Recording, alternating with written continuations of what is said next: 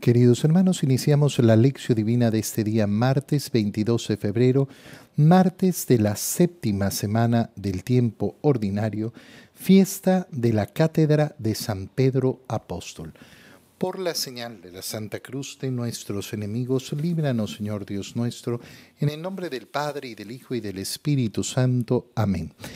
Señor mío, Dios mío, creo firmemente que estás aquí, que me ves, que me oyes te adoro con profunda reverencia, te pido perdón de mis pecados y gracia para hacer con fruto este tiempo de lección divina. Madre mía Inmaculada, San José, mi Padre y Señor, Ángel de mi guarda, interceded por mí. en este día en que estamos celebrando la fiesta de la Cátedra de San Pedro, una fiesta bastante singular, bastante especial. Leemos en la primera lectura la primera carta del apóstol San Pedro, capítulo 5, versículos 1 al 4. Hermanos, me dirijo ahora a los pastores de las comunidades de ustedes. Yo, que también soy pastor como ellos y además he sido testigo de los sufrimientos de Cristo y participante de la gloria que se va a manifestar apacienten el rebaño que Dios les ha confiado y cuiden de él, no como obligados por la fuerza, sino de buena gana, como Dios quiere, no por ambición de dinero, sino con entrega generosa, no como si ustedes fueran los dueños de las comunidades que se les han confiado, sino dando buen ejemplo, y cuando aparezca el Pastor Supremo, recibirán el premio inmortal de la gloria palabra de Dios. ¿Qué significa la fiesta de la Cátedra de San Pedro? La cátedra es la silla desde donde se sienta el maestro a educar. Ese es el nombre por el cual la eh, iglesia del obispo se llama catedral. La cátedra entonces es esa silla donde se sienta el maestro y enseña.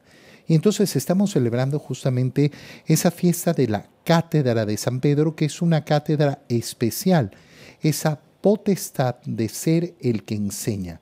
Y es una potestad especial porque sabemos que Pedro es la cabeza de los apóstoles y por eso la iglesia se reúne en torno siempre a Pedro y siempre tiene por cabeza a Pedro. Y no se puede enseñar en contra de Pedro y no se puede enseñar eh, alejado o por otro lado que no sea junto a Pedro. Esa es la maravilla de la iglesia. Y lógico, nosotros hoy día celebramos justamente esa potestad que tienen los obispos para enseñar y ponemos nuestra confianza en quién? En Dios. Ponemos nuestra confianza en Dios que a través de los apóstoles nos sigue guiando, nos sigue educando, que a través hoy de los obispos nos sigue educando. Y por eso eh, es un día tan bonito para pedir por el Papa, es un día tan bonito para pedir además por todos los obispos del mundo. Por eso se escoge esta, eh, en la primera lectura de esta fiesta de la Catedral de San Pedro, esta primera carta del apóstol Pedro. Estamos en el capítulo 5. Me dirijo ahora a los pastores de las comunidades. Esta primera carta eh, de Pedro tiene diferentes partes y en este momento lo que hace es dirigirse a los pastores de las comunidades de ustedes. ¿Cómo lo hace? Lo hace desde su posición de pastor. Yo, que también soy pastor como ellos y además he sido testigo de los sufrimientos de Cristo. Este es el fundamento de llamarse apóstol. Apóstol es aquel que ha contemplado efectivamente a Jesús resucitado. La palabra apóstol, por tanto, en ese sentido fuerte, duro, todos nosotros estamos llamados a ser apóstoles de Cristo, pero cuando hablamos, eh, cuando hablamos eh, en una terminología fuerte teológica, eh, apóstol es solo aquel que ha sido testigo de la muerte y resurrección del Señor. Y entonces Pedro eh, está diciendo eh, justamente esto, yo soy testigo de los sufrimientos de Cristo y participante de la gloria que se va a manifestar. Es decir, yo he contemplado a Cristo resucitado. Desde esa autoridad es desde la cual hablo. Esto es importantísimo para darse cuenta de dónde viene, de dónde viene esa autoridad con la que puede enseñar un obispo. Un obispo tiene que enseñar desde ese sufrimiento de Cristo en la cruz, desde esa muerte de Cristo en la cruz y su resurrección gloriosa. Si no se hace desde ahí, entonces toda enseñanza quedaría completamente anulada. Y aquí viene entonces la recomendación de cómo deben tratar a los, eh, a los, eh, a todos los feligreses. Apacienten el rebaño que Dios les ha confiado. Efectivamente, a cada apóstol, cada, eh, a cada obispo, Dios les ha confiado un rebaño. Qué bonito es cuando nosotros tenemos la concepción de ser parte de ese rebaño que es la iglesia. ¿Y por qué, eh, por qué digo bonito? ¿Por qué bonito considerarnos, eh, considerarnos un rebaño? ¿Acaso es, eh, es algo, que, es algo que, em, que, se ve como una imagen, como una imagen bella? Muchas veces, muchas veces no. Muchas veces se va a ver como una imagen que, ay, pero yo, yo no soy una oveja, yo no soy un rebaño. Hoy en día se usa eh, de una manera peyorativa. Y yo también la utilizaría de una manera peyorativa si tuviera que ponerme a seguir a cualquier hombre, si tuviera que ponerme a seguir a uno que no es mi autoridad eh, en cuanto pastor verdadero uno que pretende conducirme solo en las vías de este mundo, pero no en las vías verdaderas del Señor, en el camino hacia la patria eterna. ¿Por qué es bonito considerarse entonces rebaño? Porque las palabras que nos ha dirigido el Señor en cuanto a ovejas suyas, en cuanto a su rebaño, son preciosas. Oye, no es difícil, no es algo complicado en este mundo sentirnos tan extraviados, tan perdidos. Saber que yo pertenezco a un rebaño, es decir, a una comunidad en la cual puedo encontrar por la misericordia del Señor el rumbo correcto hacia los pastos verdes, hacia ese lugar donde alimentarme, donde reposar. Bueno, eso le da tranquilidad a mi alma. Una persona que se deja influenciar por cualquiera, por cualquiera y por cualquier cosa que se dice en un lado y en otro. Tiene que tener mucho cuidado en su, eh, en su corazón. Tiene que tener muchísimo cuidado en su corazón. Oye, eh, ¿cuántas personas hoy en día se vuelven, eh, se vuelven afanosas en estar buscando revelaciones privadas? No, que esta persona es una, eh, es una visionaria, tiene visiones y entonces dice que hay que hacer esto y dice que hay que hacer el otro y dice que hay que hacer no sé qué. ¿Cuántas personas andan buscando orientaciones en cosas completamente perversas? No, es que el horóscopo hoy día me dice que yo tengo que hacer no sé cuánto. Las novelerías, no, es que eh, hay, hay, que hacer no sé qué para no sé cuánto. Las, eh, las cábalas que llenan la vida, las supersticiones. Bueno, eso significa tener como guía la tontería, la idiotez. Qué importante decidirnos a tener como guías solo a nuestro Señor, solo a nuestro Señor, y eso lo hacemos en esa, eh, en esa condición bondadosa de querer seguir a Cristo dentro de la iglesia. ¿Cómo deben actuar? Eh, ¿Cómo deben actuar esos, eh, esos pastores? Cuiden de él no como obligados por la fuerza, sino de buena gana. Qué bonito es eh, efectivamente darnos cuenta de que cuando un pastor recibe una misión, no simplemente, Ay, es que esto es lo que me tocó, este es el, trauma, esto es lo, lo duro. No, no, no, no solo así, sino de buena gana, de buena gana, como Dios quiere, Fíjate que estas palabras van a ser sumamente importantes, obviamente para los obispos y para, eh, para los sacerdotes, para ver cómo deben efectivamente guiar a ese rebaño que es el pueblo de Dios. Pero resulta que estas palabras son transferibles también al gobierno de todas las iglesias. ¿Y a qué me refiero? Recuerda que el hogar, el hogar es la iglesia doméstica, la familia es la iglesia doméstica Así es como la presenta eh, la, eh, la iglesia. La familia no es simplemente una institución más dentro de la vida humana.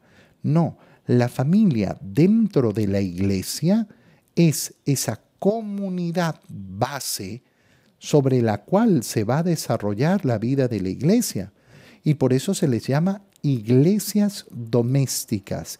Y cada uno en su hogar tiene que sentir la fuerza de estas palabras, porque también tendrá que gobernar como pastor ese hogar, no a la fuerza, sino de buena gana, como Dios quiere, no por la ambición del dinero, sino con entrega generosa, no como si ustedes fueran los dueños de las comunidades.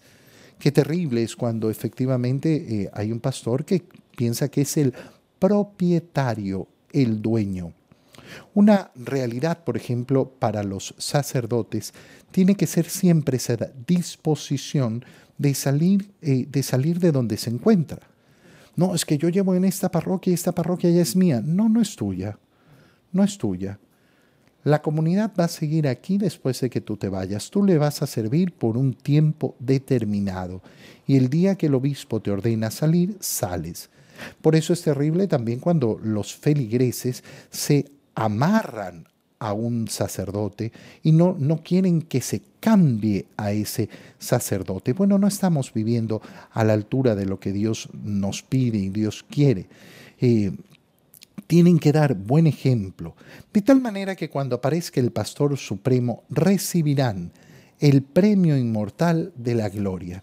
Qué bonito, eh, de nuevo, llevar esto eh, no, solo, no, solo a la, eh, no solo a la iglesia, a los obispos, a los sacerdotes, sino darnos cuenta de que nosotros estamos llamados a, a realizar el gobierno de nuestros hogares de la misma manera, no como propietarios, nunca como propietarios.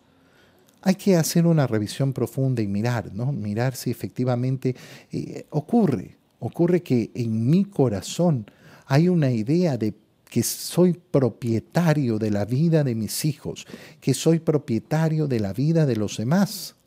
Esto mm, puede ocurrir incluso no solo con los hijos, sino que puede ocurrir también con los mismos padres cuando llegan a una cierta edad. A mí me ha tocado, por ejemplo, decirle a muchas personas, oye, recuerda que tú no eres el propietario de la vida de tus padres. Pero es que yo quiero lo mejor. Sí, bueno, puedo querer lo mejor, pero si me olvido de la libertad de la persona, si yo me olvido que no soy el propietario, que no puedo determinar la vida del otro, entonces estoy por mal camino no estoy haciendo lo que tengo que hacer, no estoy haciendo verdaderamente lo que, lo que me llama a ser el Señor. En el Evangelio, leemos el Evangelio de San Mateo, capítulo 16, versículos 13 al 19. En aquel tiempo, cuando llegó Jesús a la región de Cesarea de Filipo, hizo esta pregunta a sus discípulos. ¿Quién dice la gente que es el Hijo del Hombre? Ellos le respondieron, unos dicen que eres Juan el Bautista, otros que Elías, otros que Jeremías o alguno de los profetas. Luego les preguntó, ¿y ustedes? ¿Quién dicen que soy yo? Simón Pedro tomó la palabra y le dijo, Tú eres el Mesías, el Hijo de Dios vivo. Jesús le dijo entonces, Dichoso tú, Simón, hijo de Juan, porque esto no te lo ha revelado ningún hombre, sino mi Padre que está en los cielos. Y yo te digo a ti, que tú eres Pedro, y sobre esta piedra edificaré mi iglesia. Los poderes del infierno no prevalecerán sobre ella. Yo te daré las llaves del reino de los cielos. Todo lo que ates en la tierra quedará atado en el cielo, y todo lo que desates en la tierra quedará desatado en el cielo. Palabra del Señor. Nosotros la semana pasada justamente hemos leído el mismo evangelio, pero en la lectura, eh, en la lectura que venimos haciendo sistemáticamente del evangelio de San Marcos. Esta vez nos enfrentamos a esta escena desde el evangelio de San Mateo. Y la gran diferencia entre el evangelio de Marcos y el evangelio de Mateo que acabamos de leer es justamente la segunda parte de la, eh, de la respuesta que da Pedro. ¿Por qué?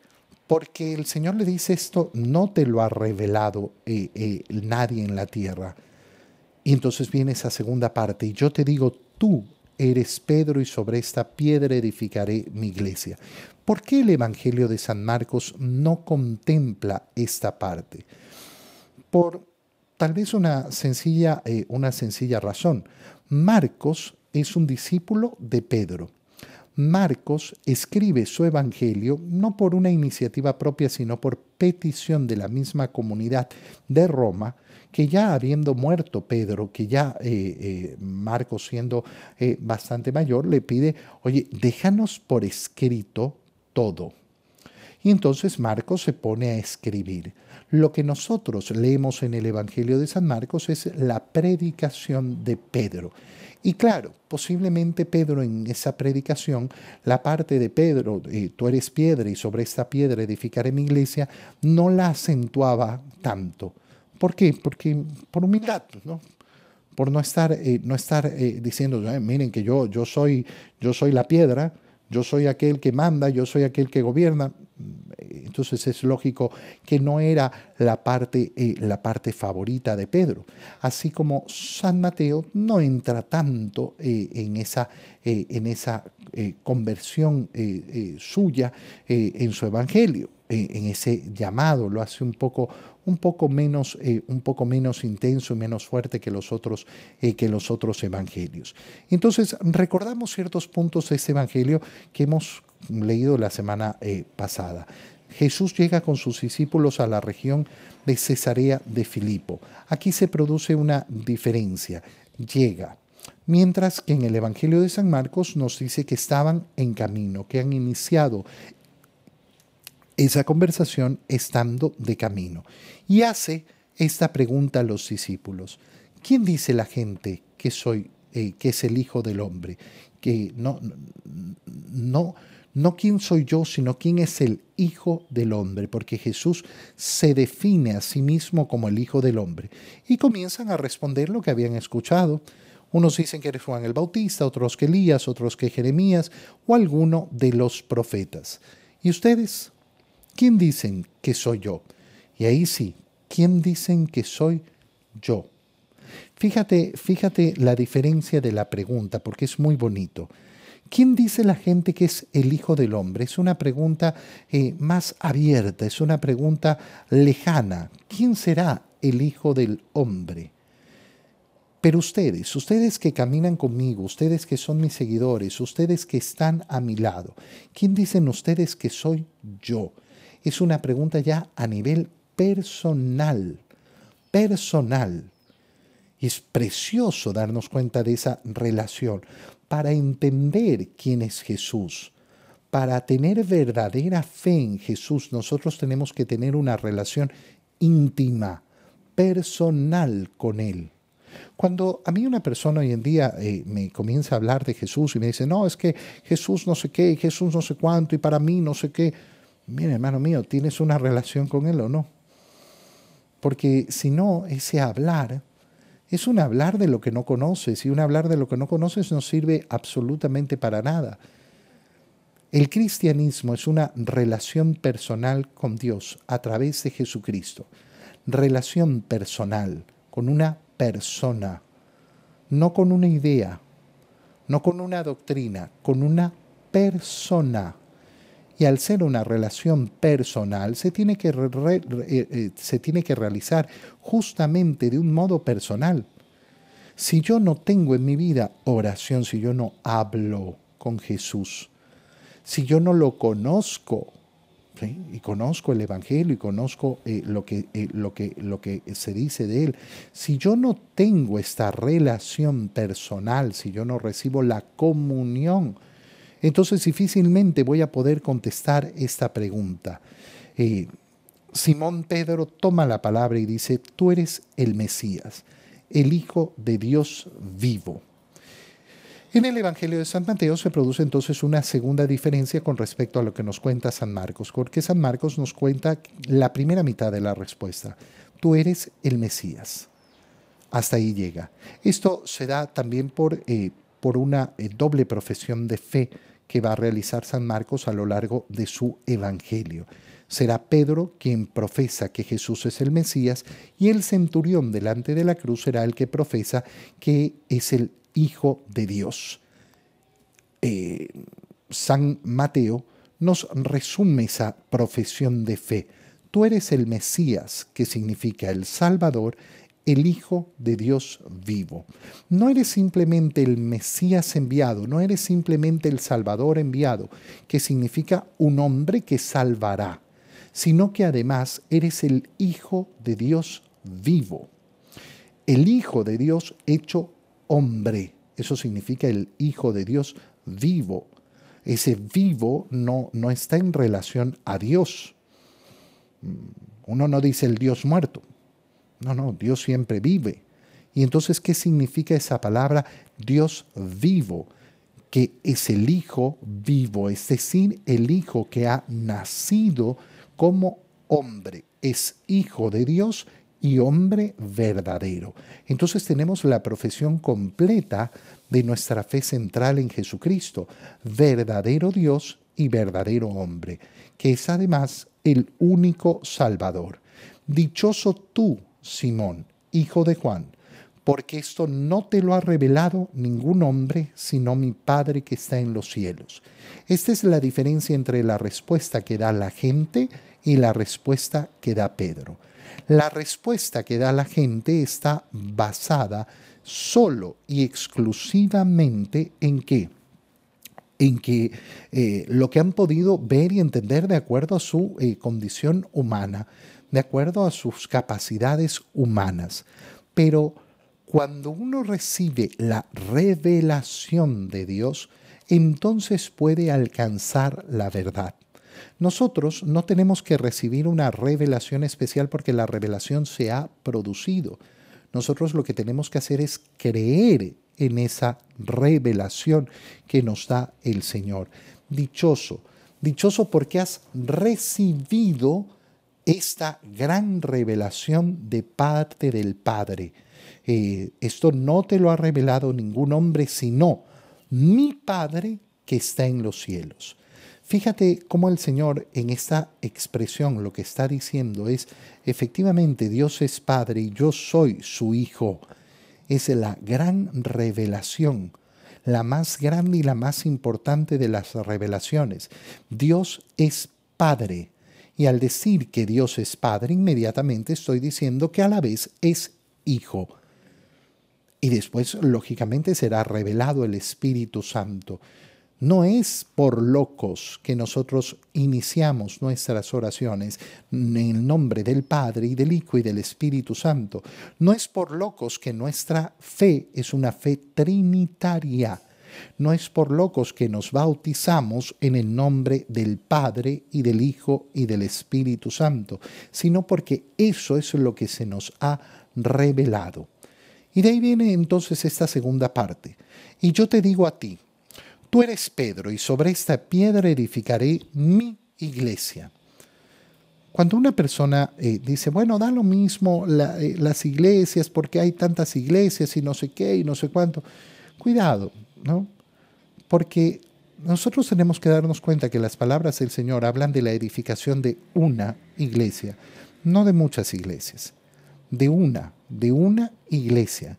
Una iglesia que va a tener una manifestación mundial en todas las iglesias que se conforman en cuanto unidad de esa única iglesia, esas iglesias locales presididas por cada uno de los obispos, pero siempre como miembros del único cuerpo de Cristo. Lo que no puede existir son muchas iglesias con diferentes fe. No, es que estos creen esto, estos creen en lo otro, estos creen en lo de más allá. Bueno, esa no es la voluntad de Cristo.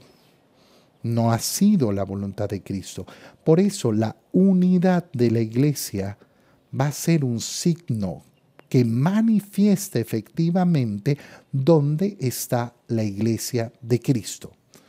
Ahí donde no encontramos unidad, no vamos a encontrar a la iglesia de Cristo.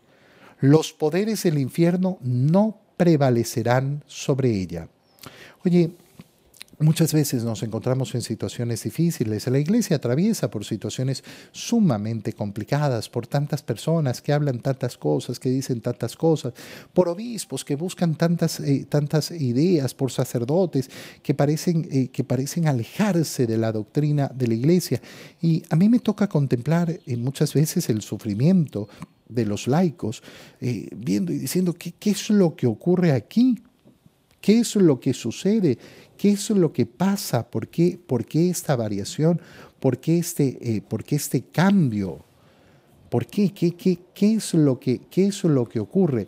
Bueno, eh, es importantísimo darse cuenta que los poderes del infierno siempre van a estar encima de la iglesia, buscando lesionarla, buscando dañarla. Pero según la promesa del Señor, los poderes del infierno no prevalecerán sobre ella. Por eso una persona que tiene confianza en Dios vive tranquila. Oye, cuando tú te encuentras dentro de la iglesia personas que parecen estar en guerra, en guerra, en guerra, en guerra, no, porque tengo que defender la iglesia y protegerla de estos y de aquellos. Mira, sí, sí, cuando hay que proteger a la iglesia hay que proteger a la iglesia y cuando hay que defenderla con valentía hay que defenderla con valentía. Pero cuidado con esa actitud permanente de guerra contra otros. Guerra. Deja que el Señor trabaje. Tú dedícate, lógicamente, a predicar el Evangelio, a predicar el Evangelio, no otra cosa, no sino aquello que el Señor nos ha enseñado. Y, en segundo lugar, lógicamente, eh, pon paz en tu corazón. ¿Hay problemas? Sí, hay problemas. Es la primera vez que hay problemas en la iglesia. No, mira, dos mil años. Dos mil años conocemos todos los líos y todos los problemas. Ha habido momentos en que la iglesia parecía quedar en la ruina, destruida. Las cosas que hacían los hombres no servían. Pero Dios, Dios se ha encargado siempre de enrumbar a la iglesia siempre se ha encargado de enrumbar a la iglesia. Y yo tengo que tener esa confianza. Si yo no tengo esa confianza, entonces significa que la historia no sirve de nada, que todo lo que ha pasado en estos dos mil años no sirve de nada. Aquí está esta iglesia, esta que es la iglesia de Cristo, dos mil años después, y permanece así como esa iglesia del Señor. Yo te daré además las llaves del reino de los cielos. Todo lo que ates en la tierra quedará atado en el cielo y todo lo que desates en la tierra quedará desatado en el cielo. Esa autoridad, una autoridad tremenda, que a los ojos de los hombres es una autoridad arrogante, completamente arrogante. ¿Cómo puede decir que el Papa dice y esto es lo que es? Esta es la autoridad que le ha dado el Señor. No por sabiduría propia, no por méritos propios, no por, no por una cuestión personal, no por un carisma de cada uno, sino como regalo del Señor para poder conducir esta barca. Para poder conducir esta iglesia, Dios le ha dado esta autoridad, el Señor le ha dado las llaves. Qué precioso, qué precioso es efectivamente darnos cuenta de esa autoridad, esa autoridad que se expresa todos los días en la celebración de los sacramentos. Oye, yo no soy un mago, yo no soy Harry Potter. Y sin embargo, todos los días en mis manos el cuerpo de Cristo es consagrado, el pan se convierte en cuerpo de Cristo y el vino se convierte en sangre de Cristo. En mis manos. Un pecador pone sus pecados y encuentra la remisión de sus pecados, el perdón de sus pecados. Esto es, no por poder mío, sino por el ejercicio de esa autoridad que le pertenece a la iglesia. Y por eso es que yo, separado de la iglesia, no, no sirvo de nada. Separado de esa autoridad de la iglesia, no sirvo absolutamente para nada. Te doy gracias, Dios mío, por los buenos propósitos, afectos e inspiraciones que me has comunicado en este tiempo de lección divina. Te pido ayuda para ponerlos por obra. Madre mía Inmaculada, San José, mi Padre y Señor, Ángel de mi guarda, interceded por mí. María, Madre de la Iglesia, ruega por nosotros. Queridos hermanos, que tengan todos un feliz día.